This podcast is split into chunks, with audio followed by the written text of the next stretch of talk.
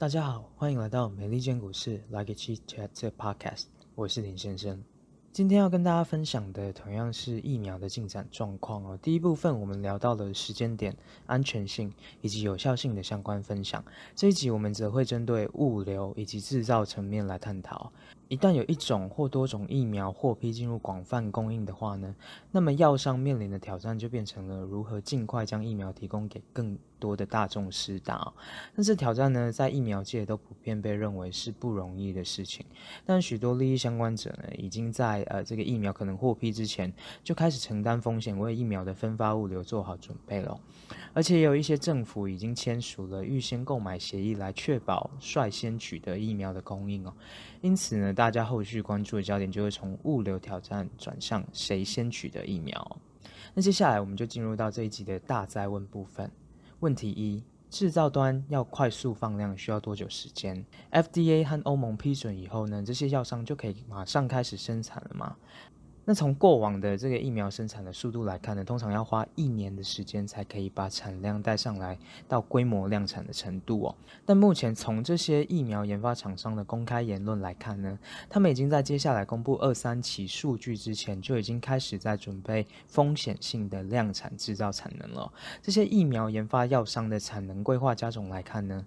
今年底产能可以到几亿剂，那明年底预计达到几十亿剂。有产线的扩张是有政府援助的，也因此啊、产能扩张的速度会比较快哦。而且政府目前的态度呢，也倾向要这些药商在 FDA 和欧盟批准以前呢，就准备好量产的规划哦。那另外一方面，如同上集提到的，最初的疫苗供应呢，会针对已开发国家的高风险族群哦。大致要等到明年中呢，才会看到面向广泛民众的这个供应开放哦。问题二：哪些国家会先拿掉疫苗呢？这些国家的哪类人口族群会优先取得这个疫苗的注射权呢？首先，预期第一线的医疗人员会优先取得疫苗注射权，这样一来呢，才可以优先确保，万一再度出现疫情失控状况的话呢，医疗体系不会再度超出负荷。而在一线医疗人员注射以后呢，预期疫苗供应会转向高风险族群哦，也就是老年人和免疫力低下的族群。至于哪些国家优先取得疫苗这个问题呢？目前已开发国家中呢，美国和欧盟都已经和 Pfizer 和 AstraZeneca 等疫苗生产商呢签订了预购协议哦，因此已经大幅减少了其他国家在今明两年可以采购的疫苗量哦。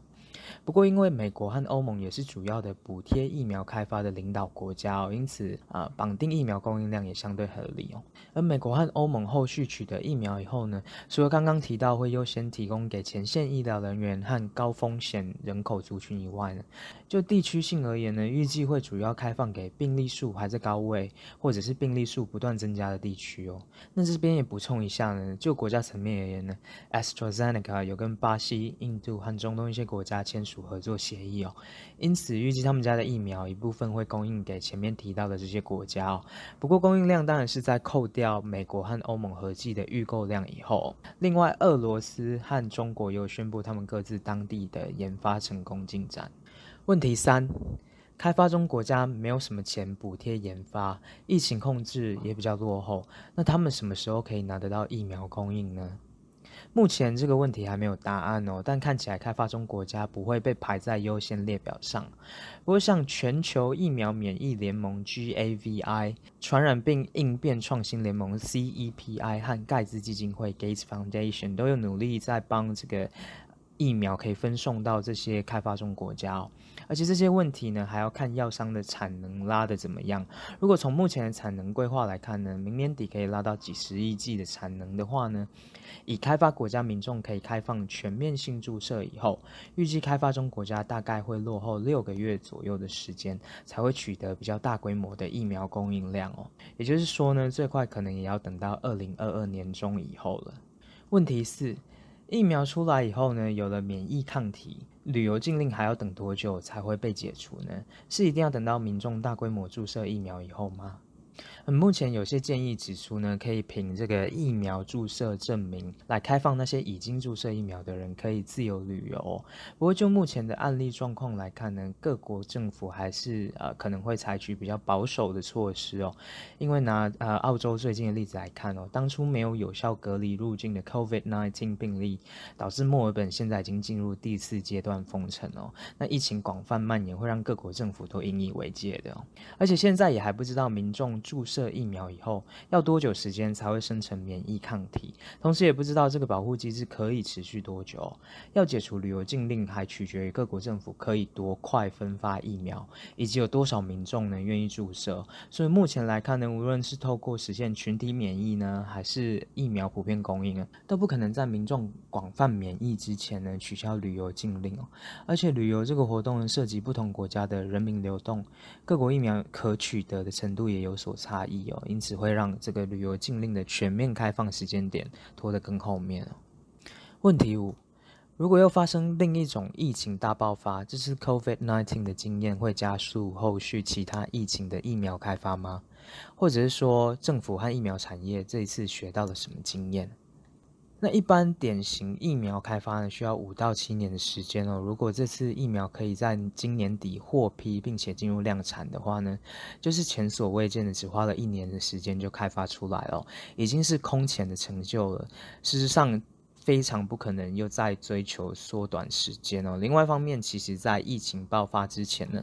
流感疫苗的产能拉升一直是政府和制造商主要关注的领域哦。像去年九月呢，Trump 就签署了一项行政命令哦，要鼓励疫苗开发药商开发出更好、更有效的流感疫苗。然后从制造商的角度来看呢，他们努力的方向主要针对细胞介导型的疫苗，因为可以缩短生产的时间哦。而针对这次疫情的疫苗开发来看呢，对开发商而言呢，最大的收获可能是针对 mRNA 疫苗的开发方法。这种新的疫苗技术呢，可能相对只需要比较短的临床前开发周期哦。另外，药商也理解到，如果包含政府、监管机关、政界人士和制药端共同合作的话呢，是可以大幅缩短临床试验以及审批时程的。目前的疫苗开发进度大概就是之后疫苗开发的天花板了，不太可能再加速流程。不过也为政府和药商提供一个很不错的学习曲线哦。后续面临到不同类型的疫情爆发的时候呢，他们会更有准备以及有相对应的规划。但是当然，任何疫苗要出来，呃，公民众施打呢，安全性都还是不可能妥协的重要考量哦。这也是为什么开发时间不太可能再缩减的主要原因哦。那就产业的影响来看呢，这次疫情过后呢，预期政府和相关医疗机构都会持续扩大在医药领域的研发投资，而且在非常时期简化 FDA 审批流程也是势在必行的一件事。另外，药物生产的本土化呢，也会是另一个因应这次疫情衍生的趋势哦。问题六：疫苗完全研发生产后，就美国的状况而言，实际负责疫苗的行政管理以及执行的主责机关是谁？所有 COVID-19 疫苗的行政管理呢，以及物流端预计都会跟目前药物供应链相配合哦，并且由美国政府辅佐来援助哦。COVID-19 疫苗的分发状况呢，可以对照最近几年季节性流感疫苗的分发情形哦。根据美国疾管局 CDC 的数据，二零一九到二零二零年度分发了约一点七五亿剂的流感疫苗。那预计二零二零到二零二一年度将分发一点九四到一点九八亿剂的流感疫苗。而 COVID-19 疫苗提供注射的地点可能会有很多元化的设置，包括传统的医生办公室、医院和零售药店等地点，预计都会提供疫苗的注射。而且一些本来被用作 COVID-19 检测的一些非传统医疗场所，也有可能被拿来作为提供疫苗注射的地点。至于供应链来看呢，因为 COVID-19 疫苗需要冷链冷藏保存，因此分发的业者也至关重要。但是，所幸这个分发技术已经很普遍了，因为这些业者先前就负责分发也需要冷链保存的流感疫苗、其他种类疫苗和特殊药物。至于管理执行层面而言呢，预计疫苗注射的执行会很像先前规划疫情检测的行政流程哦。例如之前有些零售商在停车场设置了很像得来速的快速筛检，以在外部先排除潜在病患。然后这些已经跟政府合作提供筛检服务的合作业者呢，预期也会成为 COVID-19 疫苗行政执行的重要合作伙伴。例如，CVS 在最近的财报法说上就公开表示，预计今年会管理大约一点八亿剂的流感疫苗，同时也会为后续 COVID-19 疫苗做好基础设施上的准备。先前有提供检测服务的药品零售商呢，包含 CVS、Walgreens 和 Walmart，估计都会参与这次疫苗注射零售据点哦，也提供给大家参考。关于疫苗大灾问第二个部分，针对物流。制造以及分发的相关议题分享就先到这边，